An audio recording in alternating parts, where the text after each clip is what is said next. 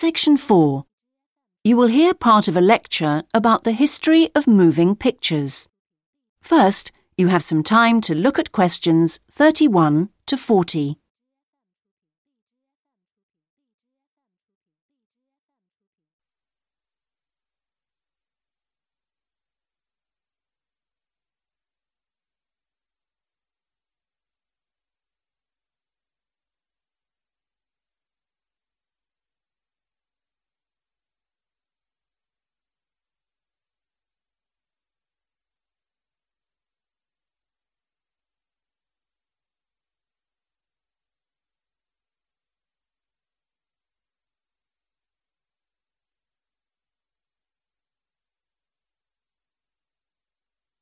Now listen carefully and answer questions 31 to 40.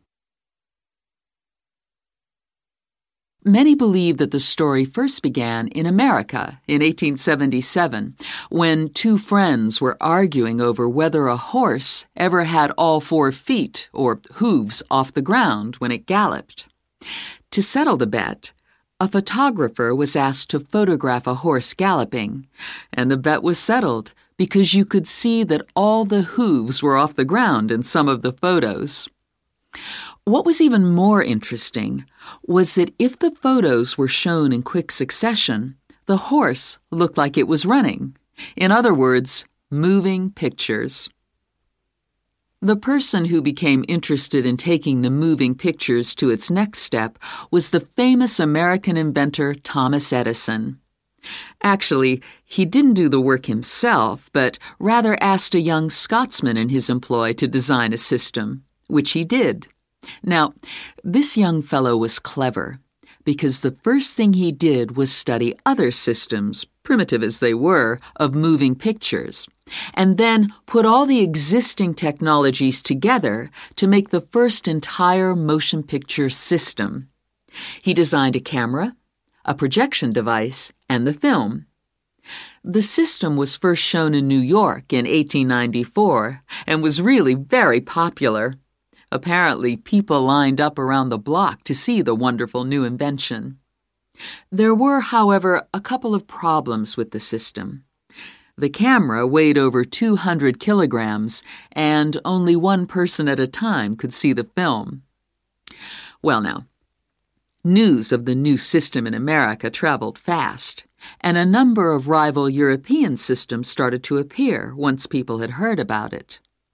The single problem with all the systems was they couldn't really project the film onto a screen, you know, so more than one person could see it.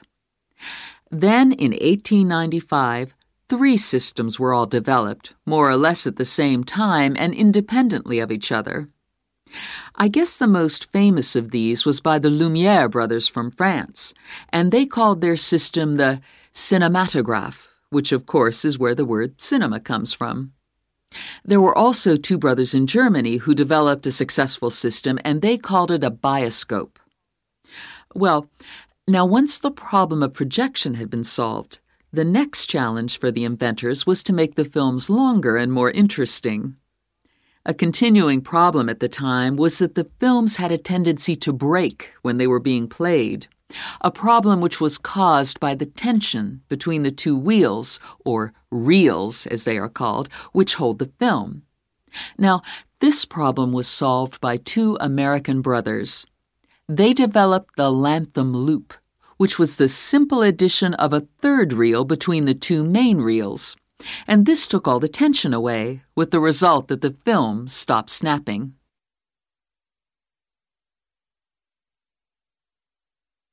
So now there was a real possibility of having films of more than two or three minutes. And this led to the making of The Great Train Robbery, the very first movie made. It only lasted 11 minutes, but was an absolute sensation and there were cases of people watching the movie and actually fainting when the character fired a gun at the camera. Almost overnight, movies became a craze, and by 1905, people in America were lining up to see movies in store theaters, as they were called then. I guess the next big step in terms of development of technology was to have people actually talking on the film. And the first step towards this was in 1926 when sound effects were first used on a film. It wasn't until the following year, however, that the first talkie, as they were called then, was made.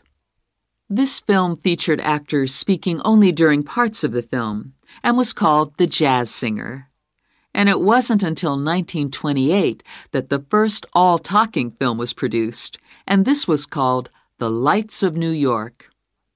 Unfortunately, the sound on this early film was not very good, and I believe they put subtitles on the film.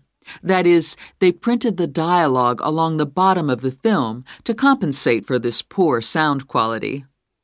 Now, with the addition of sound, moving pictures became far more difficult to make.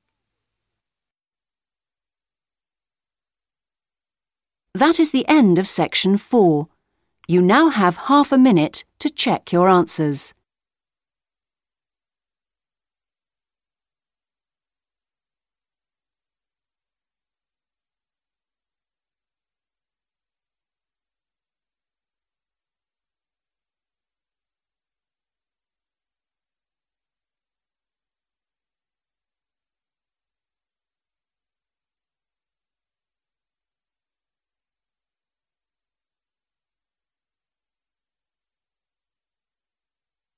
That is the end of the listening test. In the IELTS test, you would now have 10 minutes to transfer your answers to the listening answer sheet.